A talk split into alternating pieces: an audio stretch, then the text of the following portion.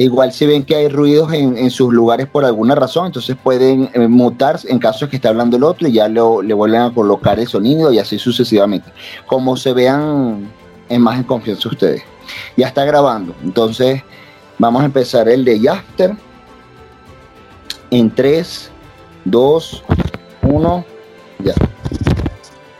Hola, ¿qué tal? Muy buenos días, muy buenas tardes o buenas noches. Bienvenidos una vez más al segmento del Day After de Survivor Cotao. Como saben, ya estamos llegando al final de la temporada, tristemente. Ya se está acabando esta aventura y más triste todavía es que en el Day After de hoy tenemos a dos invitados, a las dos personas que estuvieron en el reto final de redención pero que se quedaron un poco cortos y no pudieron regresar al juego. Los últimos eliminados eh, de esta fase del juego, de este twist que hubo en la temporada, le damos la bienvenida a Cristian y a Enoch. Bienvenidos chicos. Hola, Hola ¿qué tal? Enoch, ¿estás también? Sí, sí, hola a todos. Muy bien, chicos, bienvenidos nuevamente. Eh, como saben, pues eh, fue una salida muy triste, muy emotiva, de verdad. Eh, fue de alguna manera, pues sí, triste, no, no hay otra palabra, el verlo salir así, sobre todo porque son los últimos jugadores completamente nuevos, así de ceros, empezando que, quedaban en el juego y pues había la esperanza de que al menos uno pudiera llegar hasta el final. Pero pues lamentablemente eh, no fue así en esta ocasión y vamos a hablar un poquito de la experiencia de cada uno dentro del juego, porque sabemos que hay mucho para decir, sobre todo en esta que es su primera experiencia de ustedes. Entonces vamos a empezar un poquito con eh, Cristian en este caso. Como son jugadores nuevos, pues les pregunto eh, a cada uno por separado. Cristian, empezamos contigo. Sabes que habían dicho al principio que eras un jugador eh, super fan, el más fanático de Flipper. ¿De dónde conoces a Flipper? ¿Cómo apareciste en lo que es esta comunidad virtual? Uy, bueno, llegué justo en la final, exactamente llegué para la final de la temporada 1. Eh, lo recuerdo porque recuerdo, este, me pasaron el video en el que atacaron a, ay, ¿cómo se llama? Rory, Rari, no me acuerdo cómo se llamaba el finalista villano de esa temporada. Ajá, Ruri. No, no, no, la temporada 1, no, no, me acuerdo cómo se llamaba. No, no me acuerdo cómo se llamaba, pero, o sea, sí me acuerdo que era el Rigo, exacto, Rigo. Me acuerdo cómo, sí, me acuerdo cómo lo destruyeron al pobre chico y dije, wow, qué, qué interesante competencia, ¿no? Y bueno, de ahí fui muy fanático, muy seguidor en realidad de la temporada 2, en donde aposté todo, ah, quería aposté todo mentalmente porque nunca entré en las apuestas, aposté todo mentalmente por Boncha y luego salí en ese juego. Y bueno, llegué a la tercera, tercera temporada en donde tuve más, más interacción y hubo algo en mí que me dijo, bueno, audiciona, no pierdes nada, ¿no? Y bueno, así es como terminé llegando, porque me acuerdo que todo, todo empezó porque me mandaron el enlace de la final de la temporada 1. ¿Quién te lo mandó? Ay, me acuerdo que era Jonathan Sosa, si no me equivoco. Un, un chico que también hasta ahora no se atreve a participar, pero sí está siguiendo esta saga. Ok, lo ubico a Jonathan Sosa. ¿Él es amigo tuyo de otro formato de juegos o de dónde lo conoces? Sí, de otros formatos de juegos. Eh, coincidimos, estamos, estoy hablando del 2013. Del 2013. De un juego de un doble de 2013 que no, era, no tiene nada que ver con Survivor. Y, o sea, sí, sí hemos, hemos hablado bastante desde entonces, ¿no? Entonces creo que es la, el, primer, el gran premio de estos juegos, que siempre te llevas gente que conoces por primera vez. Ok, claro que sí, sí, sobre todo esa es lo, la ganancia de la experiencia. Y eh, particularmente habías eh, visto el programa de Survivor, también eres fan de, del reality. Uy, uy, sí, de ley. Eh, bueno, en mi caso, toda, la, este, toda esta temporada, con todo el mundo con los que hablaba, yo este, les metía, no, no pases, este, por ejemplo, todo lo que todo el mundo me decía lo mismo, no pases la sierra, me decían a mí porque era como que el debilucho en la, en la competencia y este y prácticamente estaba siendo este todo el mundo creía que estaba siendo cargado por un, una cabeza grande, como en este caso era Nate, no antes de que él saliera. Pero sí, yo sí he sido muy fanático de eso y de hecho yo te, yo con Fariñas tenía mucho la costumbre de, de poner el, de ponerle un seudónimo de acuerdo a un personaje de Survivor a cada uno, ¿no? En mi, caso me decían que yo era Sierra, por, por, el, por el que era medio, medio quedado también, medio, medio, medio tímido en el juego, pero... Y Nate, obviamente Nate era, Sugar por lo insoportable a veces que se ponía, pero era genial. sí he sido fanático de Survivor. Ah, está bien. ¿Era Sierra la de Worlds Apart o la de Tocantins? Tocantins. Ok. no JT. Ok, ok, perfecto. Ya, ya que la sierra. Muy bien. ¿Y no audicionaste en la temporada 2 y 3 porque te daba cosa, te daba pena? No, es que en realidad eh, yo se lo he dicho, yo creo que eso es lo que me llegué a comentar a Flipper. Eh, es muy raro que yo siga mucho una saga porque muchas veces una saga no te da o no te expone tanto bien un show, ¿no? O sea, hay muchas sagas que tú solo ves el post, lo ves escrito, lo que dijo uno y no puedes ni siquiera pensar demasiado en lo que si es verdad, si es mentira o hay corrección de ortografía por parte de, la producción, ¿no? Es muy difícil para mí seguir una saga así. Pero en cambio cuando llegué a Flipper ya la cosa había cambiado porque veía un, un, un entorno, se podría decir, más moderno.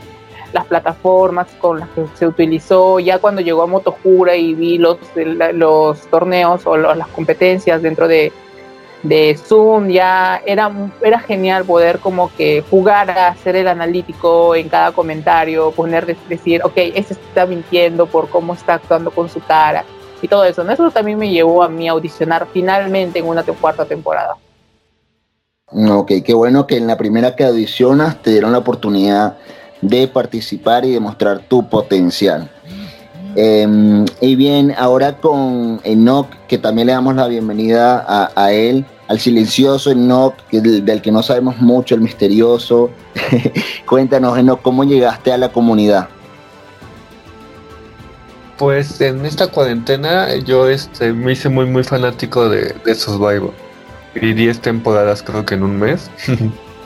Y aparte yo soy un fanático de, los reality shows, siempre cualquiera, ya sea de Masterchef, este, de modelos, cualquier reality show que me pongan, me encanta la experiencia de, de un reality show y después me enteré gracias a Survivor que existían los juegos virtuales.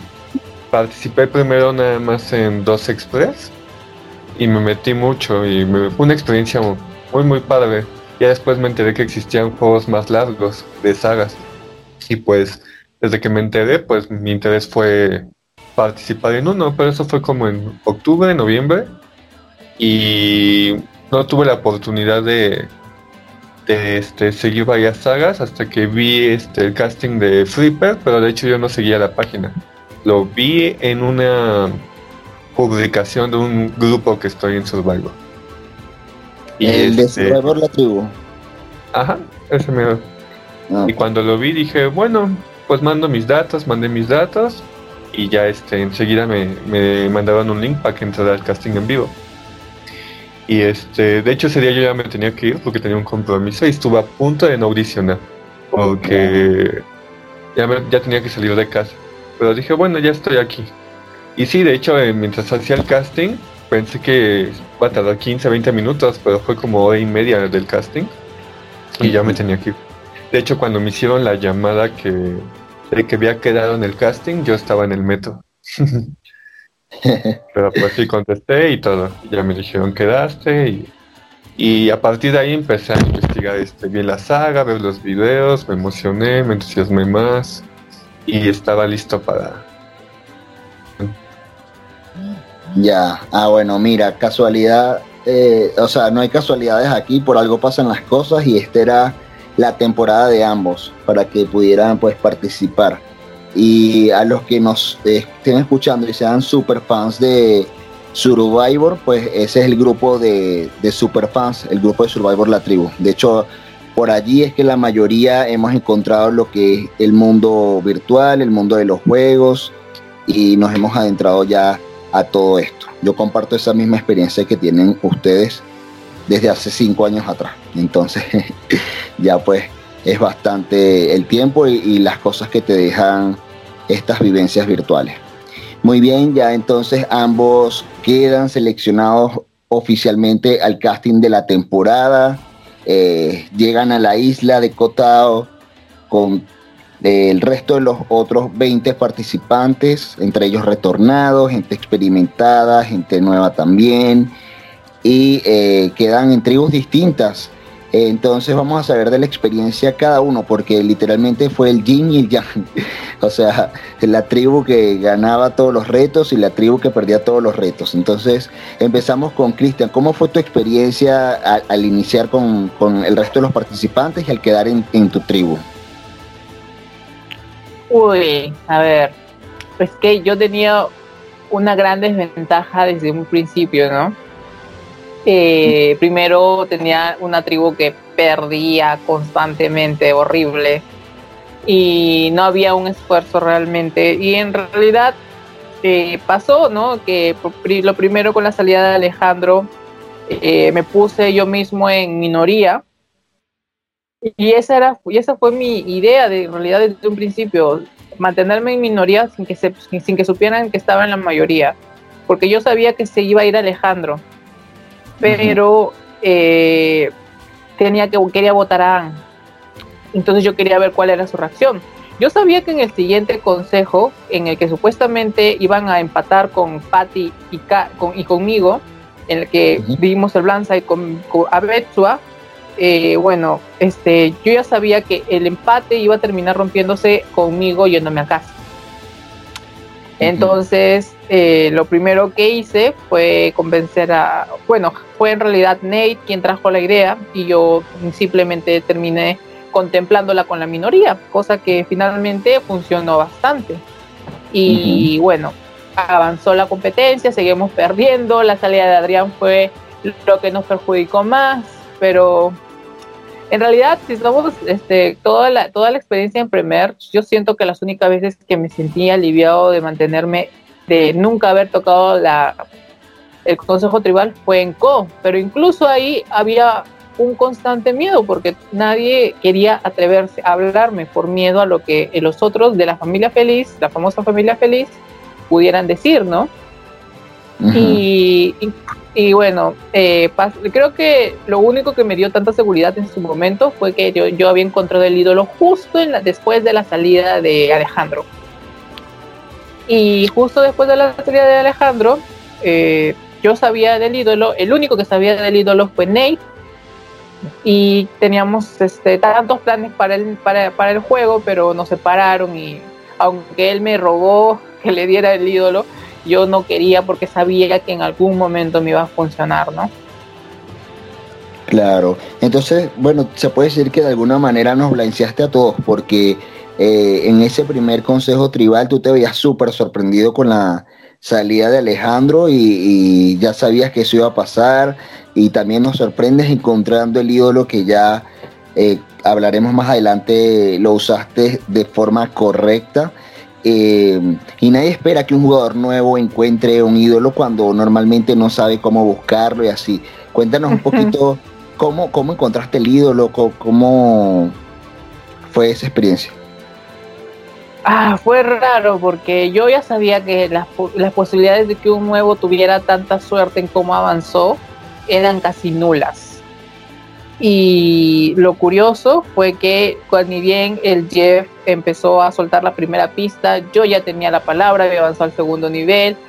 Luego, este, no me acuerdo quién fue que, que, le pidió la segunda pista. Y con la segunda pista yo ya estaba en el segundo nivel y ya obtuve justo el ídolo exactamente después de la salida de Alejandro. ¿Por qué? Porque lo que pasa es que justo después de la salida de Alejandro, eh, como, como tú mismo lo, como lo acabo de decir, yo ya sabía su salida, entonces no había un dolor para mí o, una problemática o preocuparme para mí. Entonces si bien, si ven bien la edición del primer consejo, aparezco en dos lugares distintos. ¿Qué había pasado?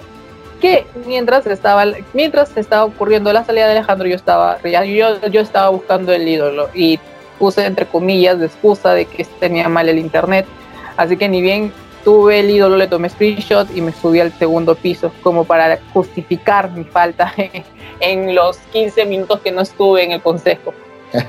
y ya pues, justo tuve el ídolo, justo tuve el ídolo y nunca se lo quise decir a nadie, pero algo que sí he visto durante todo el juego es que si no se lo dices a nadie, eventualmente todos van a saber que tú lo tienes.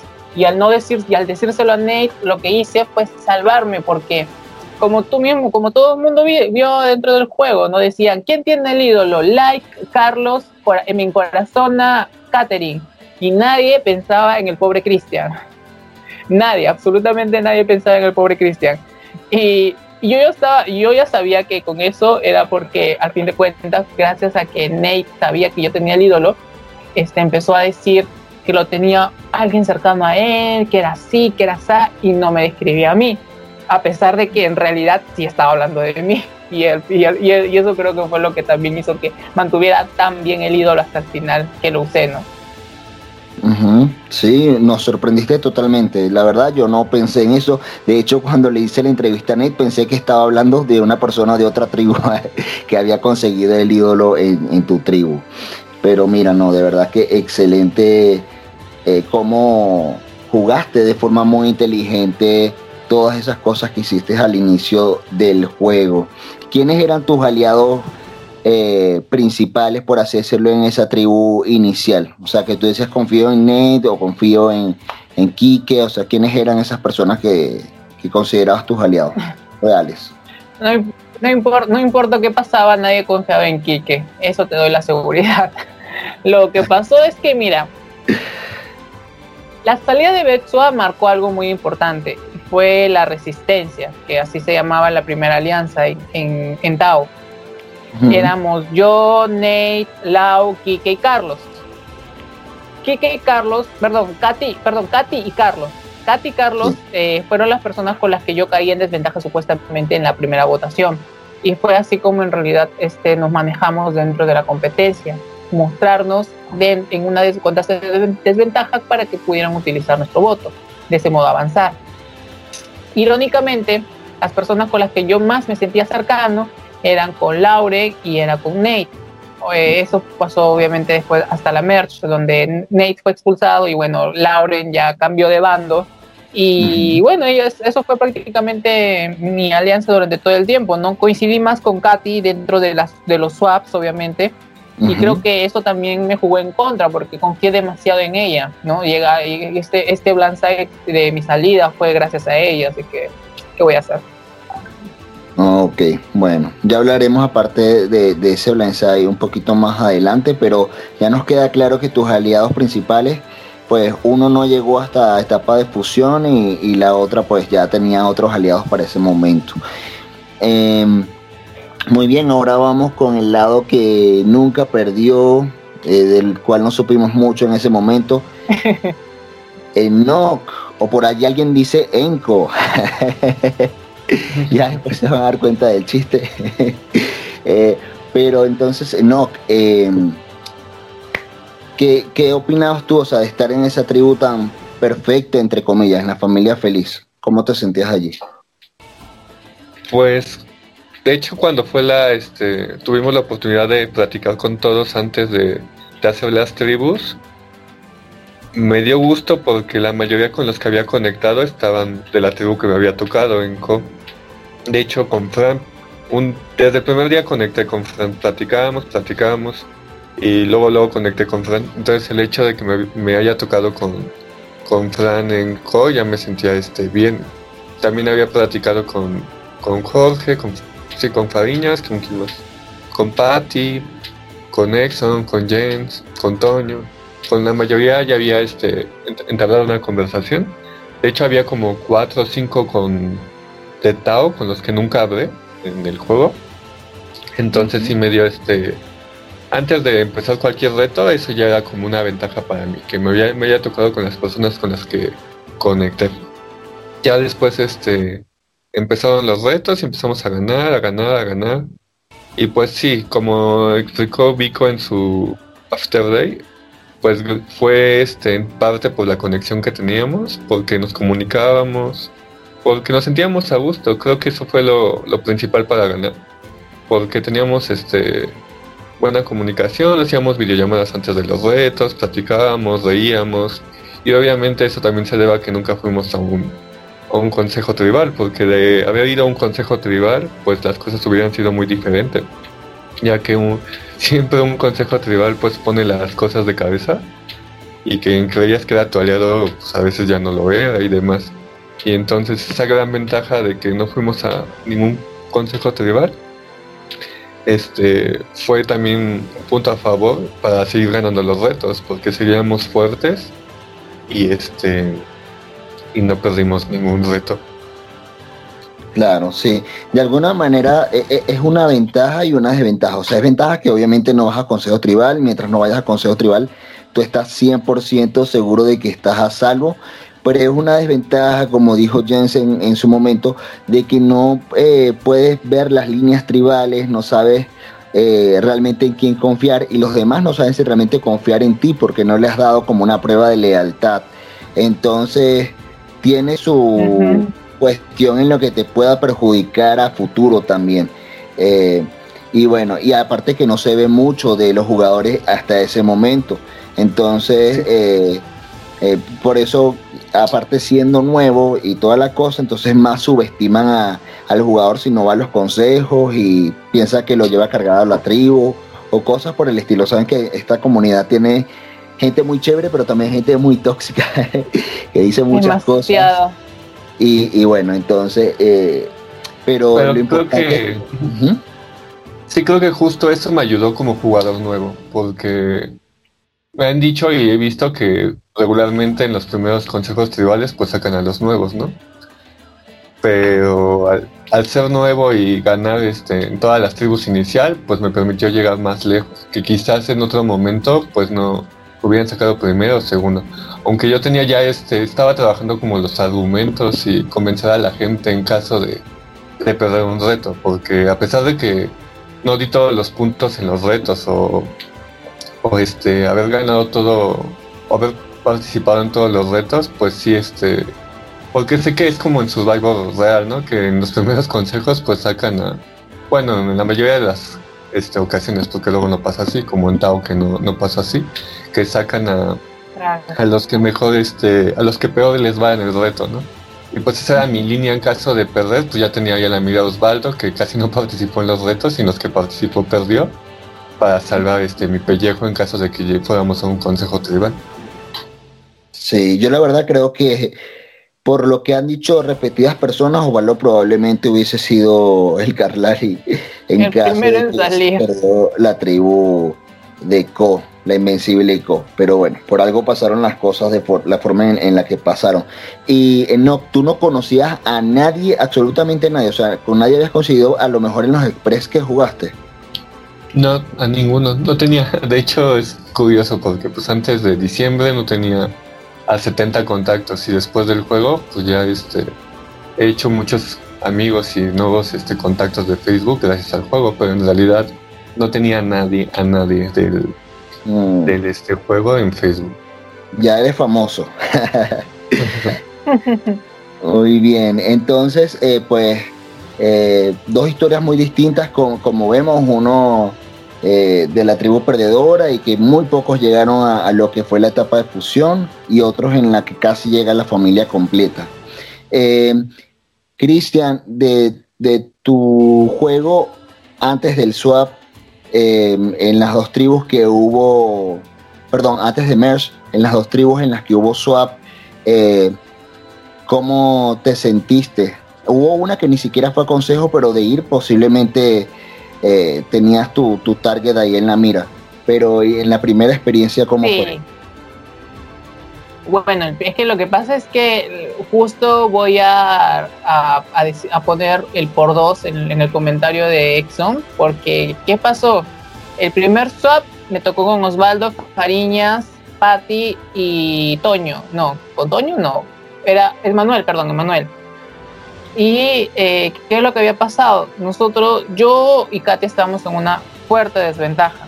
Pero ellos, yo sabía que ellos iban a querer mantener a Katy, porque aunque no, este, Katy es una jugadora que lleva tiempo este, en este juego y ya es prácticamente conocida. Entonces, eh, jugué primero a recolectar la información, porque eso prácticamente ha sido todo mi juego dentro de la competencia, recolectar información. Entonces, el recolectar información me sirvió mucho porque primero supe que Emanuel era el plan B si es que no funcionaba sacar a Osvaldo. Sabía que Fariñas estaba siendo rechazado dentro de su tribu. Y por último, sabía que Fariñas y Patricia se estaban juntando bastante dentro de la competencia. Entonces yo sabía que si yo convencí, si Katy convencía a, Emanuel y yo le llegaba al corazón a Fariñas, eh, íbamos a sacar a Osvaldo o en, su defecto íbamos a hacer una buena jugada, ¿no? Pero obviamente no pasó, no pasó, pero ya yo ya había logrado las comunicaciones, ya me daban la seguridad del juego y genial, ¿no? Y luego no pasó, pues llegó el segundo swap y fui el único ex original en, la, en, esa alianza de, en esa alianza de seis, si no me equivoco. Y ahí sí fue un caos. Y ahí sí fue horrible. ¿Por qué? Primero está, estuvo un Fran que solo, o sea, yo me, primero, o sea, tenía que seguir mi plan de juego, ¿no? Recolectar la información. Hablaba con Fran, me ponía vulnerable, le dije, Fran, yo sé que me, me vas a votar, estoy literalmente en desventaja y Fran me responde con, wow, debe ser, debe ser terrible ser tú. Y ya con eso dije, ok, con él no puedo trabajar, con él no puedo trabajar. Y de hecho, eso fue lo que marcó mi línea con Fran. Por eso es que yo me puse tan reacio con Fran. Claro. Y, y es que en realidad lo peor de la familia feliz es que justo el hecho de que se cerraran tanto con su juego es que hizo que fuera más fácil romperlo porque mientras más vidrio, mientras más, mientras más frágil es el vidrio, al caer más pedazos van a tener. Entonces, para mí fue que sabía que Fran tenía su aliado Vico, fue muy rápido reconocer los, los movimientos de todos. No me tocó un, con un Emanuel, pero sí me tocó con un Fariñas y con una Patty. Y ya teníamos, ya teníamos el juego, porque ellos creían que podía haber un riesgo de que yo iba a jugar con la inmunidad, con el, perdón, con el ídolo. Entonces, ¿qué iba a pasar? Que obviamente necesitaban un plan B. Y obviamente ese plan B yo lo iba a buscar para que votara con nosotros. Y obviamente el plan B fue Toño. El plan B fue Toño siempre desde un principio, porque no estaba Osvaldo.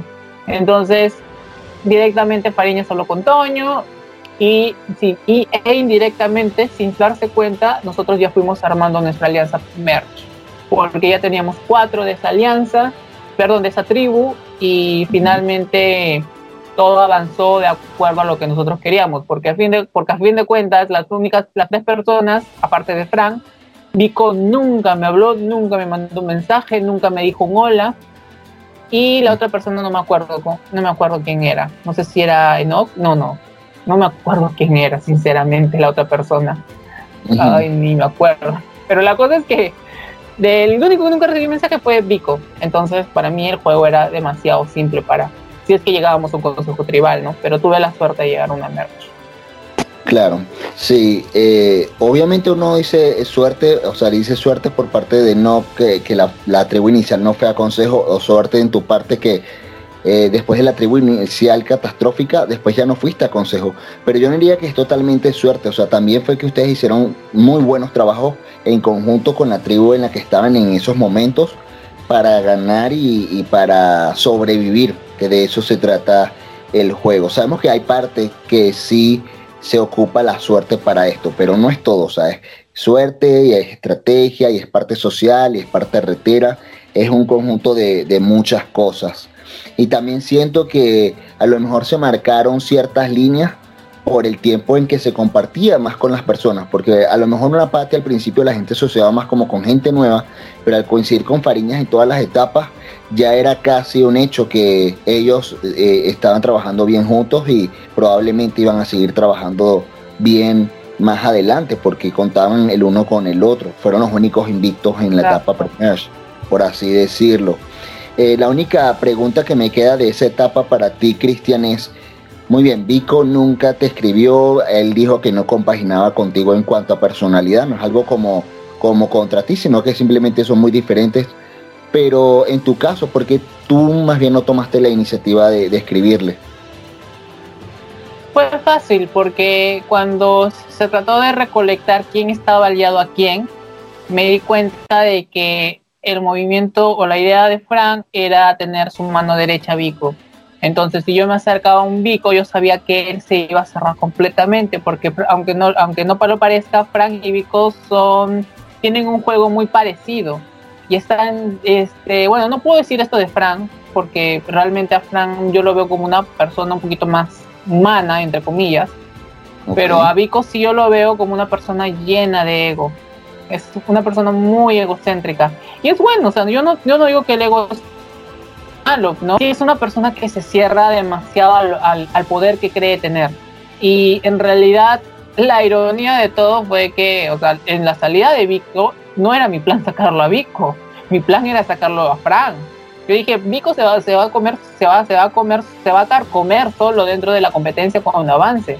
Pero bueno, o sea, fue como que no este, ha pasado todo esto y ahorita ya bueno hablaremos de la merch, pero creo que en realidad mis intenciones fue que tendría que yo tenía que hablar con alguien que sabía que me podía dar información. Y en mi caso y en mi caso con las reuniones que justo lo que hablaba Exxon, las reuniones que hacían antes de la merch, antes de los desafíos, perdón, eh, me ayudó mucho para saber quién podría colaborar y quién no podría colaborar conmigo y eso fue mi movimiento final, no sabía que no iba, no iba a servir de nada hablar con Vico. Muy bien, de acuerdo, me queda bastante claro eso. Y muy bien, Enoch, ya se disolvió tu tribu perfecta del inicio y estuviste en dos tribus antes de llegar a, lo que es la fusión. ¿Qué te parecieron esa, esa etapa en las dos tribus en las que estuviste, donde hubo ya un poquito más de movimiento? Pues fue justo cuando empecé a vivir el juego, como se vive realmente, porque obviamente Enco no fue ningún consejo tribal.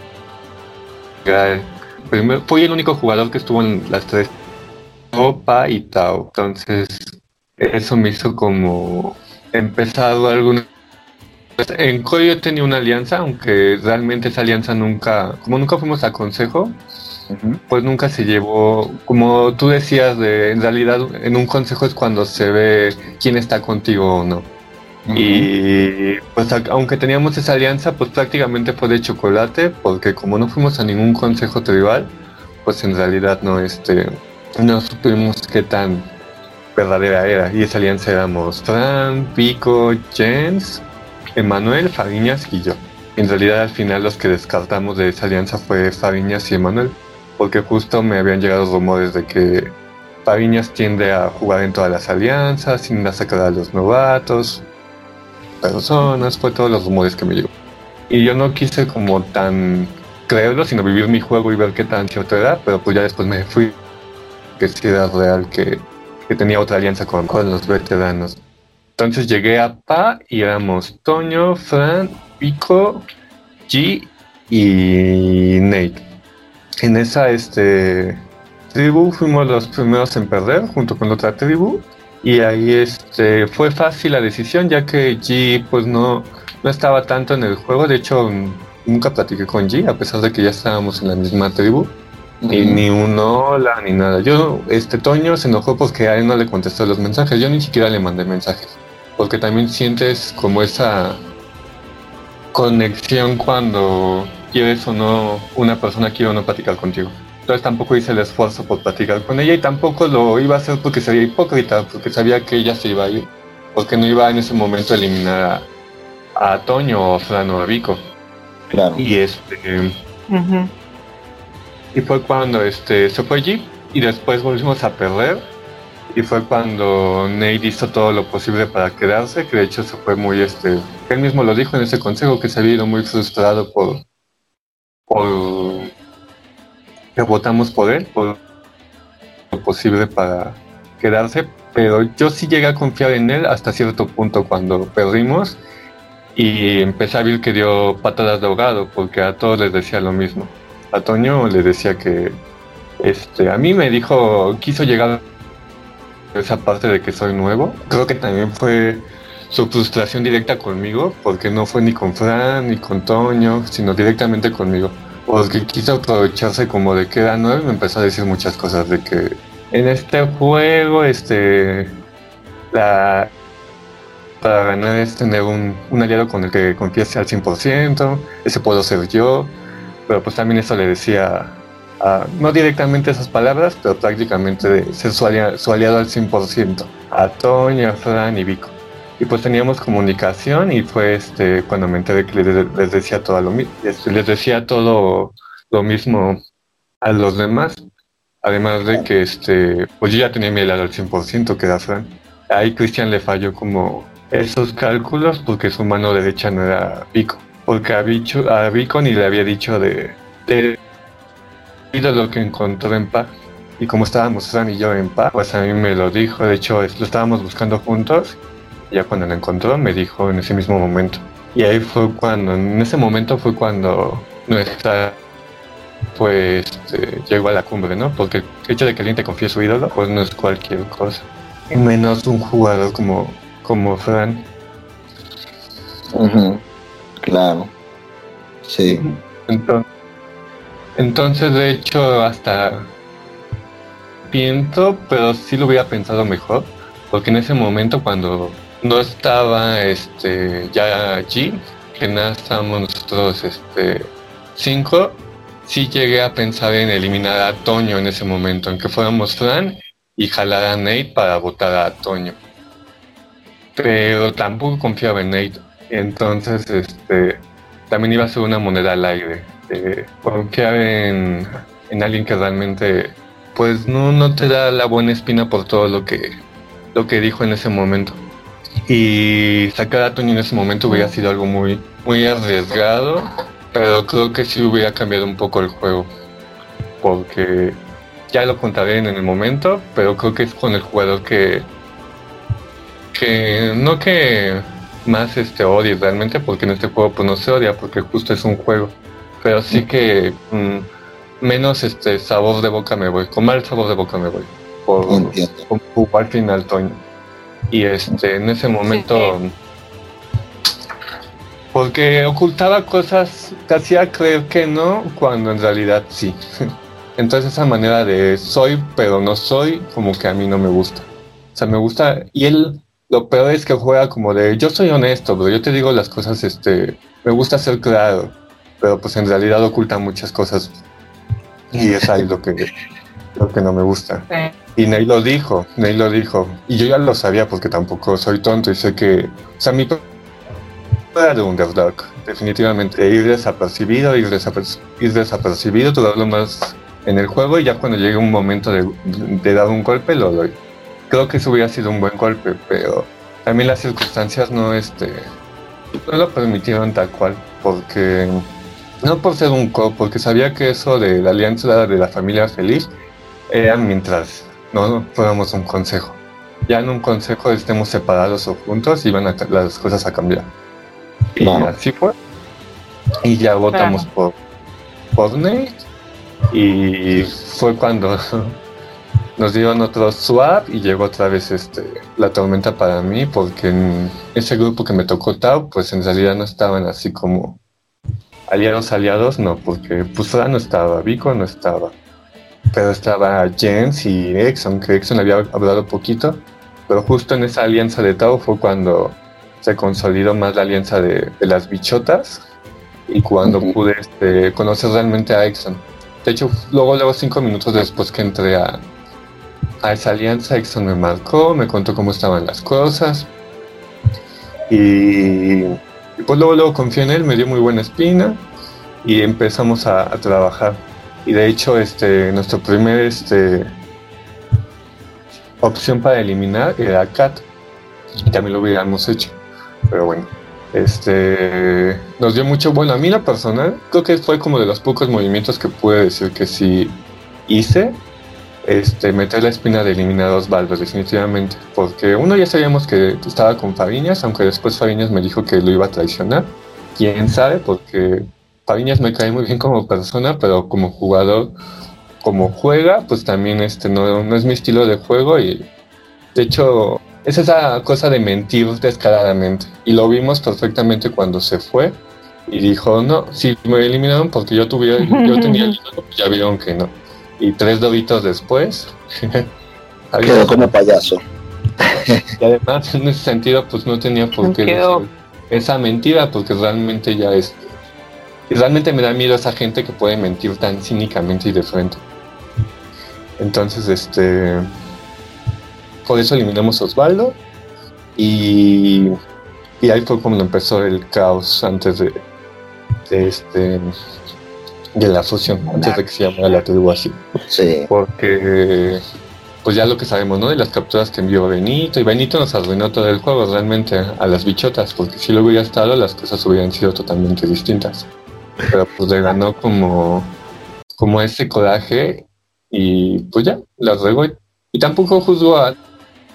Puse como mediador en esa batalla que empezaron a, a decir este porque Benito le dio mucho coraje que saliera su nombre, ¿no? Y este Manuel, pues este, empezó a, justificar porque habían votado por Benito. Pero a mí se me hace como muy tonto que se justifique por el voto de alguien, porque en realidad es un juego y, pues ya votaste por esa persona y ya está, no puedes hacer nada. Entonces el hecho de que se justificara y Benito también este, este diciéndoles de cosas a Emanuel. Y ya fue cuando dije, pues ya chicos, ya lo, lo que pasó, pasó. Y pues ya cada quien tuvo su razón de voto. Y pues eso no, no se tiene por qué justificar, cada quien sigue su juego y el juego de cada quien es válido. También por eso me enojó lo que... Bueno, no me enojó, pero sí dije... Me saqué de onda que Ney quisiera que yo jugara como él quería que yo jugara, ¿no? Y que por el hecho de que no jugué como él quiso, mi juego no era válido.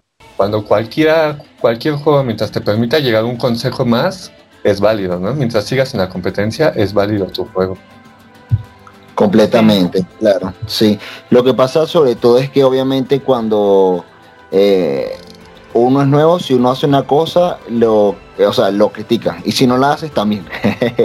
Entonces, es como que igual, igual no vas a tener mucha opción porque si te movías con Nate, iban a decir, entonces Nate lo manipuló y la mente maestra y este y se dejó influenciar fácilmente por él, pero no lo iban a ver como una jugada tuya. Entonces por eso te digo, al final cada quien sabe qué fue lo que más le conviene por sí solo. Sí pienso, al igual que tú, que a lo mejor si hubiesen sacado un Toño en ese momento, las cosas fueran muy distintas ahora. Obviamente Toño aún sigue en el juego y con oportunidad de ganar, entonces eh, eh, eso habla mucho de su juego y, vimos que, no estuvo al final como con tu alianza tampoco de lleno pero bueno, o sea, lo hecho hecho está, las cosas pasan por algo y, pues ya, ya pasó como tenía que pasar. Muy bien, entonces... Eh, Pero, este... Wilmer, disculpa, eh, fíjate que ahí yo voy a, voy a, este, disculpa, voy a disagregar, voy a decir, voy a estar en desacuerdo contigo. Eh, el, el Toño, la posibilidad de ganar es nula. No solo porque te viene. Sí, no te preocupes, Ahí te, ahí te lo voy a. Llegas más adelante, te lo pongo. Sí, pero ya sabemos de qué va a venir esta, esta parte de la match. Porque yo sé que, ambos prácticamente quieren decir eh, eh, una idea similar en cuanto al, juego de, de, Toño. Ya pues vemos que eh, de alguna manera Enoch logra librar, a pesar de estar en minoría, los primeros consejos tribales. Eh, y Christian, estando en una, en una mayoría, pues pudo estar principio también. Eh, pero ya luego que hay el consejo tribal doble, donde se va Lauren y se va eh, Emma, empieza a moverse un poco más las cosas, hasta que vemos a Fariñas ya fuera del juego también. Entonces, y eso comprometió eh, las salidas después a futuro también de ustedes. Entonces, eh, de tu parte, Cristian, ¿qué, ¿qué, opinas de, la etapa de Merch? Ya pues sin, sin, hablar específicamente de toda la salida, sino en general como de, lo que pasó hasta tu salida en cuanto a la Merch. Ya, bueno, es que antes de la salida de Fariña, estaba viviendo mi sueño, porque era un juego en el que primero voy a decirlo con mucho orgullo, he ganado dos desafíos. Y, es algo que, que ni, en la, ni en la cabeza se me... Que, que gana un desafío de resistencia y un desafío como fue, como fue el de 21, ¿no? Es algo que, nadie me lo puede quitar. Eh, según todo, fue genial porque con el ídolo en la mano. Nadie lo sabía porque ya se había ido. Nadie sabía que él la única que sospechaba era Katy porque eh, con posibilidad de que Laura lo tuviera.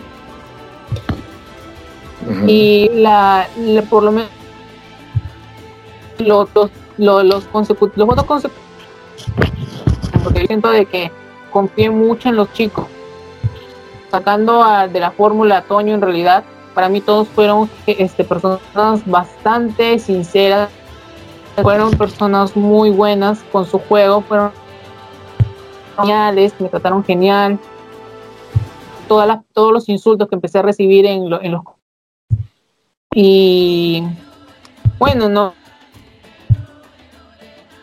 antes, no, que todavía no quiero llegar a la parte de mi salida, pero eh, bueno, o sea, fue para mí, fue por un lado en el juego estar tranquilo, pero afuera había gente que quizás pueden estar muy en desacuerdo con mi estilo de juego, pero no podía aceptar que, que tuvieran insultos tan fuertes. Y bueno, hay, hubo insultos que incluso el chef tuvo que borrar y son cosas que pasan. Uh -huh. Y ahí es como que también te revela la clase de porque eh, bueno, voy a hablar de la última llorada que hice, pero sí de, del momento de la salida de Farín. Sí, fue algo que cambió totalmente el juego, fue algo que me expuso. Pero lo peor de todo fue que lo único que hizo fue revelar yo me iba a salir de la competencia.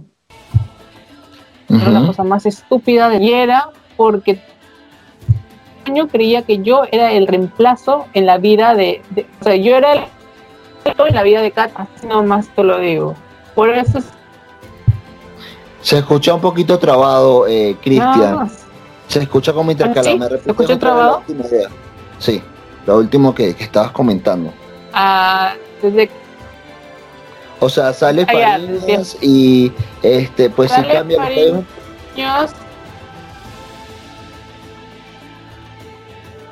y en realidad se revela el motivo y es el motivo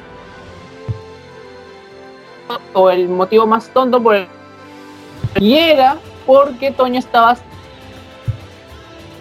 estuvieran a mi lado. Porque Carlos y Katy creían que según él Carlos y Katy me sobreprotegían demasiado. Yo era un bulto, un, un nulo una, y o sea porque ese puesto de, de de amistad y fue lo peor salir o sea para mí por eso es que también me sentí muy frustrado porque me sacaron simplemente por un acto de celos. Como que sácame porque soy un jugador bueno pero no él me sacó simplemente por celoso.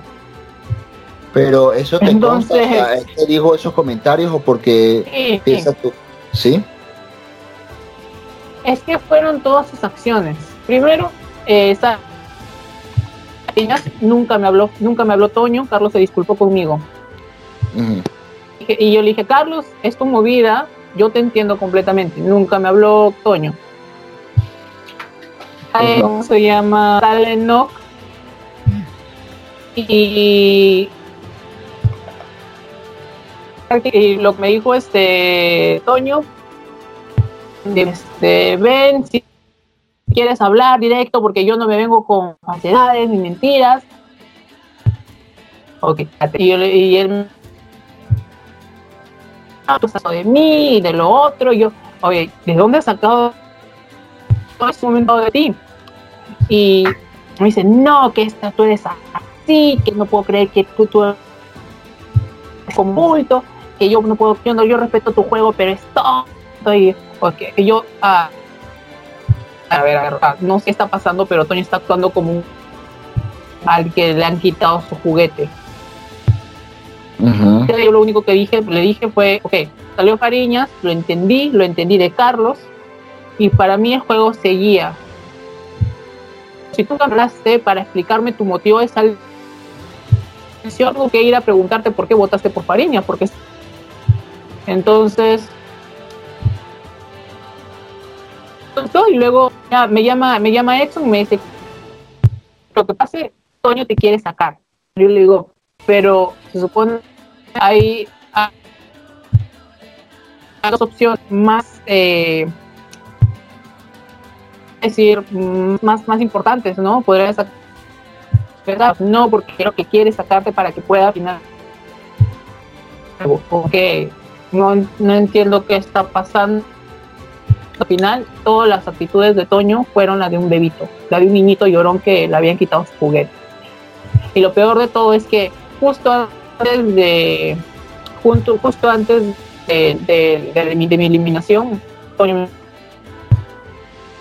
me mandaba un mensaje éxitos en éxitos de hoy, uno de los dos se vaya a la Revolution Night. Y yo, ok, ¿qué iba a ser yo? ¿Qué iba a ser yo? Porque a fin de cuentas, lo irónico es que Exxon, a pesar de todo el odio que estamos entre uno, uno con el otro, siempre encontrábamos a la, siempre nos encontrábamos una hora exacta para hablar de un del programa que nos gustaba, y llegó un momento en el que él me dijo todo esto yo hoy no te voy a votar y votó. Con todo eso Tati a pesar de todo me dijo yo no te voy a votar y, votó por Carlos. Y yo les dije, y lo que me, dio, me dolió más, yo les dije, me den mi su que va a ser un blindside. Yo sé que, este, yo sé, yo me voy a ir tranquilo, pero no, Carlos me dio su palabra de persona, una palabra que para mí era muy valiosa.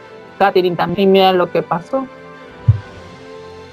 Exxon me advirtió muchas veces de que eso iba a pasar. Carlos pues me dio, me advirtió tantas veces que eso iba a pasar. Yo que le di mi palabra de hombre y de persona a Carlos de que no escribiría su nombre, terminé votando por Toño. Ay, qué triste.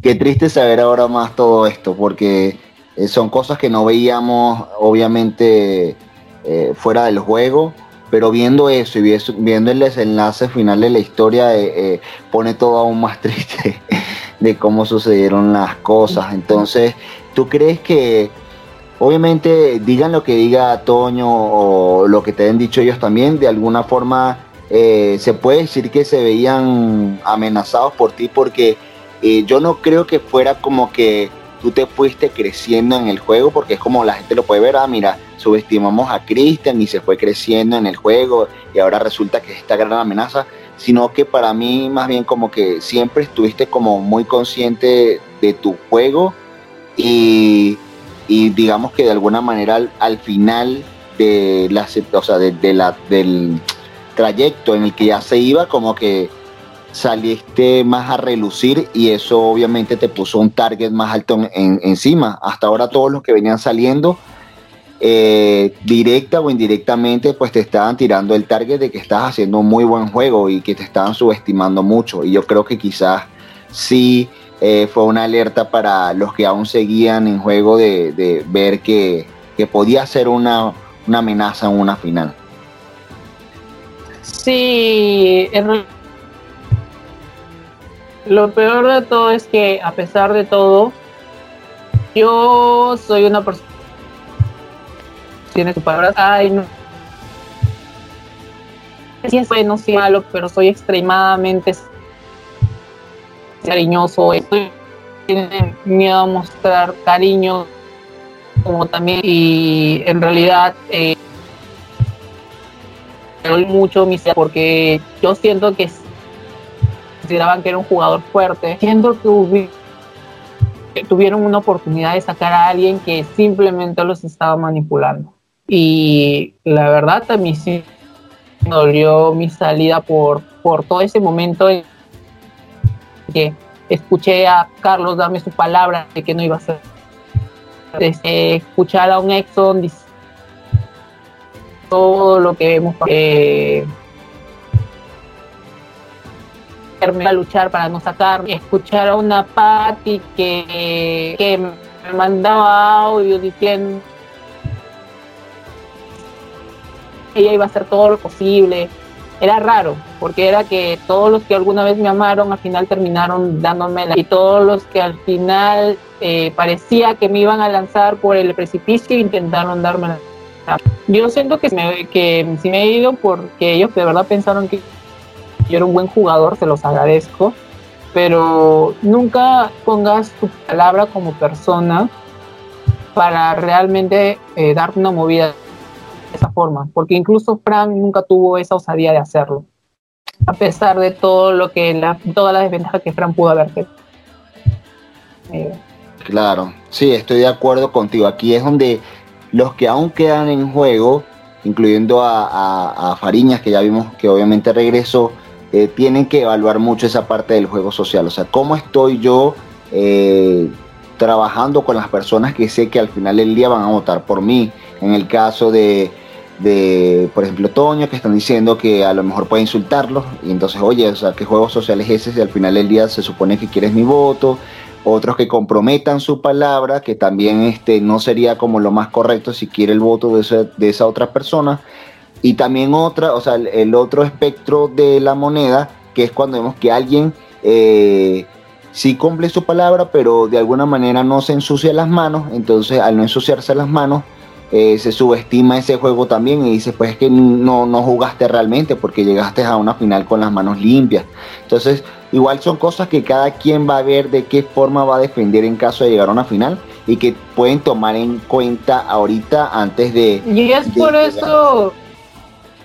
Claro, y es por eso que en realidad yo creo que Toño nunca, no, si llega a la final no va, no solo no va a tener votos, sino que va a quedar como la peor persona dentro del juego, porque ha sido una persona que se haya, ha llegado, se, ha, dejado llevar de por su, por su por su cabeza y no ha pensado realmente en una estrategia. Cuando se fue no pudo haberle dado un buen blindside a Katherine y prefirió no y se hubiese quedado en knock y, hubiese, y hubiésemos caído nosotros una vez más en desventaja. Y creo que esa fue su, esa fue su final, su discurso final como para también eh, sacarme a mí, ¿no? O sea, yo realmente voy a evaluar para el final. Primero ver quiénes son los tres, obviamente, y al final también darle el discurso que se merece a cada uno, ¿no? Muy bien. Ok, muy bien, Cristian. Igual ya cuando tengamos a esas personas acá, a Antonio, ya veremos su, su punto de vista con respecto a todas las jugadas que, hizo y el por qué las hizo. Y bueno, saltando ya ahora con Enoch. Enoch, ¿qué nos dices de tu eh, juego en la, en la fusión y en lo que fue el reto final? Y pues ya de lo último que queda de, de tu experiencia en el juego. Pues ya el mes fue cuando este, las bichotas entraron en acción y cuando las bichotas se desvanecieron totalmente. Pues yo creo que Merge es para mí las bichotas, aunque al final me haya quedado nada más con Exxon y ahorita nada más está Exxon, pues realmente estoy en este juego, estuve en este juego para disfrutarlo. Y esa alianza, la verdad, pues el juego no nada más son los retos y y los consejos, ¿no? Sino es todo el juego social y demás que te puede generar el juego, aparte de, todo esto, ¿no? Y que no solamente hablemos de del juego, ¿no? Sino hablemos de otras cosas y demás.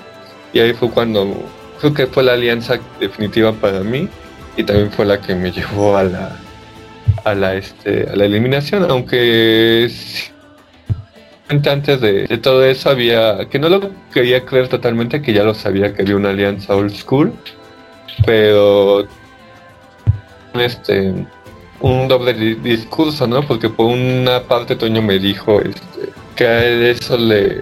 Ah, no, no fue Toño, fue Fran. Dave Franchi cumplió su palabra. Pero Toño sí estaba como de que no, pues a mí este no me importa si son nuevos o viejos, lo importante es generar una conexión y demás. Y al final, pues con lo que pasó con Christian, pues nos dimos cuenta que en realidad esa alianza pues sí era real y sí y sí este pudo con, con muchas cosas que, que pasaron en el juego, ¿no? A eso me refiero a que no importó el vínculo social que pudiste haber generado en el juego, vivir la experiencia del propio juego sin mirar atrás, que para mí eso debería de ser este el juego, ¿no? Porque también ahí es cuando debes de separar lo que pasa en el juego y realmente lo que pasa como contigo como persona. Y yo se lo dije a Cristian la última conversación que tuvimos porque él estaba muy afectado con, con lo que había pasado en con no con la eliminación de Jorge, sino con lo que había pasado en el en un comentario que le hicieron, que le faltaron a su persona.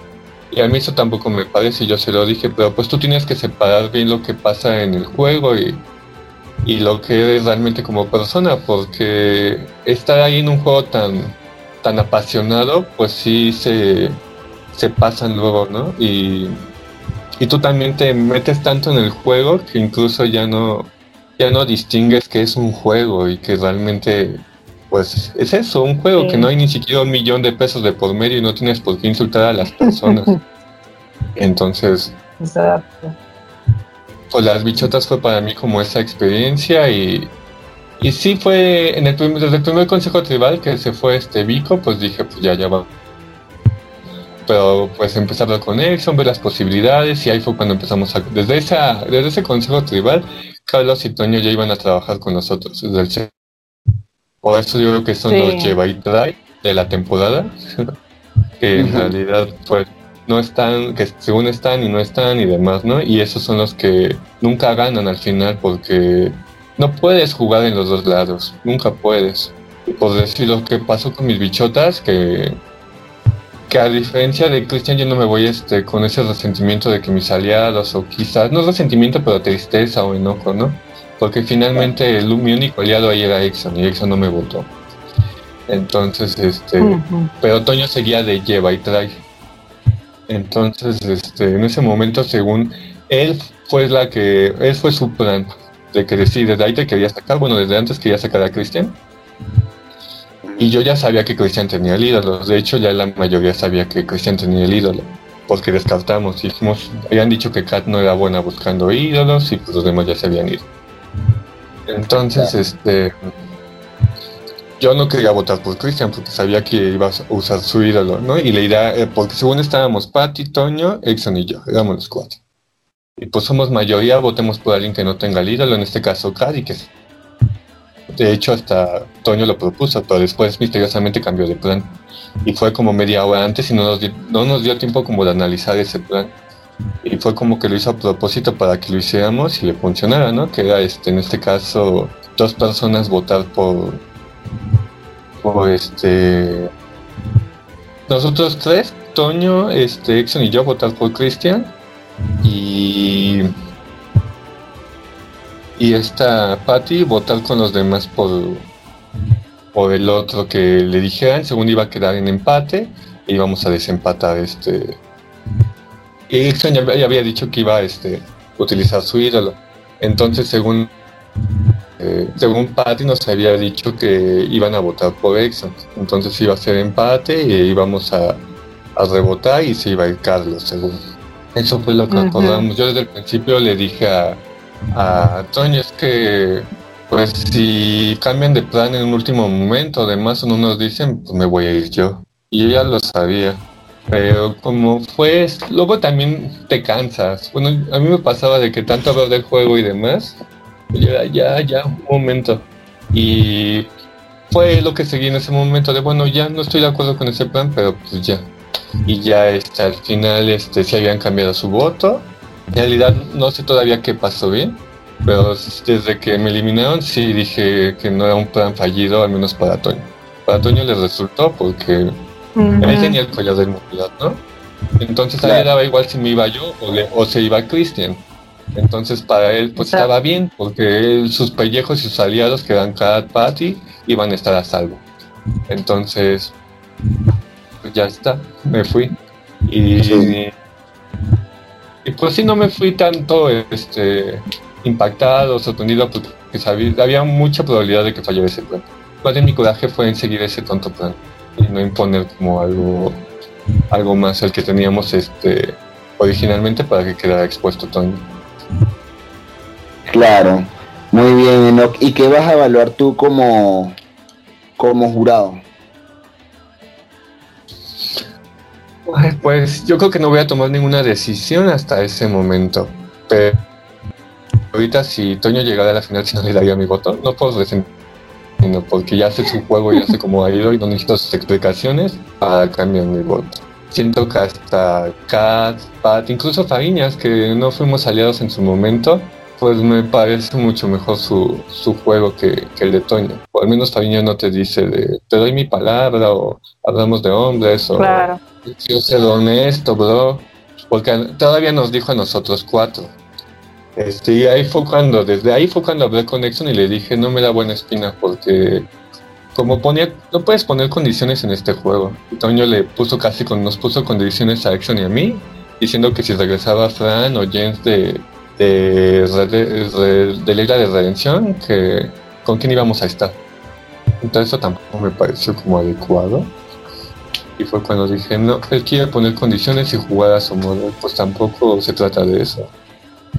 Tienes que persuadir a las personas y generar un vínculo social para tenerla, sino de esta forma como él lo quiso hacer. Claro, muy bien. Y bueno, Enoch, eh, ya como por último, una, una de, las de los enigmas que hay allí, que dicen que por ejemplo fuiste un poquito más callado, y los sinónimos que llaman por ahí, o que más suelen decir es que él fue peón, es que fue títere. O sea, ¿cómo escribirías tú tu juego, o sea, en, pocas palabras, o sea, decir algo tan extenso, ¿cómo escribirías tu juego y cuánto te colocarías como del 1 al 10 eh, de cómo piensas que jugaste? Mm. Pues mm, no, no fui este como títere de nadie, porque en realidad mi único aliado al 100% de la Fran y Fran se fue mucho antes que yo, y pues seguía el juego. Yo creo que fue de underdog, justo lo callado, lo tímido, lo reservado, fue a propósito para no, no este, no ser un blanco fácil, porque de hecho mi contrario es Vico, que Vico era muy este muy no creo que sea egocéntrico, pero sí era muy extrovertido, esa es la palabra extrovertido. Y yo quise ser lo contrario, introvertido, y justo por eso duré mucho más que Vico, porque él fue un blanco fácil. Yo era como sigiloso, y creo que mi fortaleza fue con quien hice las alianzas, porque no eran personas que suelen utilizar a otras personas para llegar a ganar, como en su caso. Pero era, pero era irónico porque, disculpa que te interrumpa, no era irónico porque todo el mundo pensaba desde, la, desde el inicio de la competencia en sacarte a ti en vez de a Jens, porque ellos con la mayoría de la alianza mayoritaria del Merch pensaba de que tú, por más callado fueras, eras un jugador muy y la estabas dando muy duro, o sea, no es que te ibas primero en los desafíos, tú avanzabas. Y en realidad, o sea, tú podrías ser callado, pero la prueba está en que en los desafíos tú, tú continuabas y avanzabas, o sea, quizás no, no lo ganabas, pero se notaba que estabas avanzando bastante. Entonces, yo creo que eh, el juego de introvertido, más allá de eso, todos te veíamos como un jugador muy fuerte en realidad. Sí, bueno, en los desafíos no me iba a dejar perder porque pues que no llegué a ganar ningún este desafío de inmunidad y quizás por eso me doy un 7 en vez de darme un 8 porque no gané ningún desafío. Estuve muy cerca muchas veces, pero pues los nervios me traicionaban. pero pues no me iba a dejar perder para que pensaran que fuera muy, muy underdog, porque sabía que también en Merge cualquier pretexto es bueno para eliminarte. Y más cuando estás en alianza equivocada. Y ya cuando llegué a estar en alianza equivocada, pues sabía que podía este, salir en cualquier momento. Entonces, como dije, mi fortaleza fue quizás mi juego social y en confiar en las personas adecuadas. Y con eso me quedo de que confié sobre todo en Fran y, en Exxon, que son personas que con las que confío al 100%, que no es que me deje manipular por ellos, porque nunca son del, no son personas que impongan, simplemente siempre existía el diálogo Y en ese diálogo tomábamos las decisiones. Era de hablarnos por teléfono, durar horas, dialogar y qué podemos hacer. Quizás yo no era la cara de esa alianza, pero pues sí tenía voz y voto, entonces por eso no puedo ser eso. un títere y siempre tuve mi capacidad de agencia de decidir si sí o si no. Por decidir era muy fácil hacerle caso a Nate y haber eliminado a alguien más. Y quizás si tomar esa decisión hubiera salido antes, qué sé yo. Pero pues sí tuve como esas decisiones en momentos clave para llegar a ser un Perfecto, Enoch. Muy, muy bien. Yo creo que, que el resumen o moraleja de, los dos, o sea, que tienen perfiles muy diferentes, tanto de, personalidad como de juego y de circunstancias, eh, desde el inicio hasta el fin, porque en, diferentes alianzas y al final uno se fue tranquilo, el otro se fue un poquito más eh, conmovido por muchas cosas, por situaciones. Sí, eh, pues eh, la moraleja es que al final no hay que subestimar a nadie, que este es un juego donde cualquiera puede ganar y precisamente es como lo bueno y lo emocionante de, todo, que está para cualquiera. Y yo creo que de, los que quedan, dependiendo de cómo se defiendan y de las cosas que hagan, igual eh, van a tener oportunidad.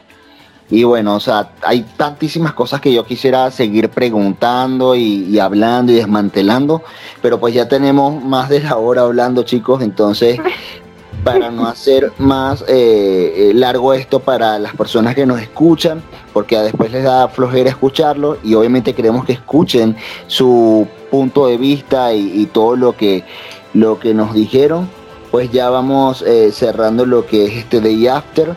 Eh, primero con Cristian, tus eh, palabras finales de acá, algo que quieras decir que, no se haya dicho así en concreto y de rápido. bueno, eh, si tienes alguna reflexión final, saludos y agradecimientos.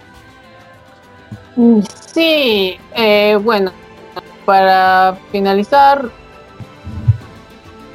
yo en realidad no le no, no en sentido molesto completamente me llevo bonitos recuerdos de París, la Patti, Carlos, a pesar de todo.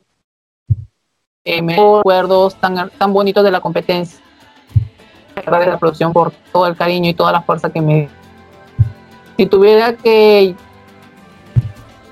llamar a la reflexión a los fanáticos y sobre todo a los jugadores eh, esto es un juego y hay que limitarnos muy a veces nos pasamos porque creemos que tenemos la popularidad como para hacer un comentario que se convierta en él. Y realmente yo no voy a no voy a, no voy a citar lo que es, en algún momento se creo que el respeto hay que aprender a eso no yo en realidad eh, después de toda la lloradera que hice en mi salida en realidad me voy recordando a cada uno por el lado bueno que este eh, bueno yo me hice una promesa de ir a hablar con Frank cuando cuando los dos salieron así que habrá que habrá que ver cómo cómo quedamos. Y nada realmente de todo de todo realmente estoy feliz porque voy a la me voy a la isla y cuando acabe en la reunión final voy a ir a la casa de Exxon a molestarlo si es que llega a la final Ah, perfecto. Yo quiero ver esa, esa reunión de Perú con Jens, con Nexo, con el mismo Flipper, con Patty y contigo, que son los peruanos de esta temporada. Y pues ojalá se, se dé. Eh, y muchísimas gracias, Cristian, por tu eh, participación, por tu entrega, por tu desempeño. El, de verdad lo hiciste excelente y me quitaste las palabras de la boca con la reflexión que hiciste en cuanto al juego. Esto es eh, simplemente un juego. Al final no se gana ni siquiera dinero, queda es la experiencia, las amistades y es lo que nos llevamos eh, de todo esto. Eh, no, palabras finales, agradecimientos. Pues este quiero igual agradecer a la producción. La verdad nunca me imaginé que iba a vivir esta experiencia se multiplicó por mil a lo que esperaba. Yo esperaba un juego medianamente tranquilo, no tranquilo, pero que no me iba a meter tanto. Hubo noches que, que hasta desperté soñando en el juego, que soñé con el juego, que todo el tiempo pensaba en el juego. Y eso me refiero a que tampoco ya es sano, o sea, entonces tienes que separar un poquito como el juego, como tu vida, porque tú, el juego se vuelve tu vida y ahí es cuando pasan las cosas de que se hablan pues fuertes, se dicen groserías, y yo lo tengo muy claro, lo que pasa en el juego se queda en el juego, pues si con Toño no tengo nada personal, como persona me parece una increíble persona, simplemente no me gusta su juego, pero pues eso pues está terminando el juego, pasa al último término, no se queda en realidad la persona Toño. Que lo poco que conocí de él, pues me cae bien, de hecho me invitó a su casa y espero que esa invitación siga en pie. Entonces, este, Ah, bueno. Pues sí. Eh, esa es otra que, que, queremos ver, la de Ciudad de México con, con, con Eno, con eh, Osvaldo, Toño. Galindo, Galindo que también va a estar, vive cerca. Carlos. Calvillo ah, también. Calvillo, Calvillo. Bueno, Calvillo no es de la ciudad, pero sí están varias personas que son de por ahí cerca también. El mismo Alejandro es relativamente cerca. Entonces, eh, de verdad, chicos, eh, feliz pues de, haber visto cómo dejaron a los novatos en alto. Es pues triste no verlos llegar hasta el final, pero es satisfactorio ver lo que lograron en todo este juego. De verdad, un placer compartir con ustedes en esta temporada. Esperamos verlos ah, en, futuras temporadas, eh, ya sea de Flipper o de otras sagas que estoy seguro que ya desde hace rato seguro les han llovido las invitaciones y si no, les van a llover, estoy 100% seguro de eso. Y bueno, ya sería todo de mi parte y me despido para un próximo Day After de Survivor Cotown. Adiós. Adiós. Bye a todos.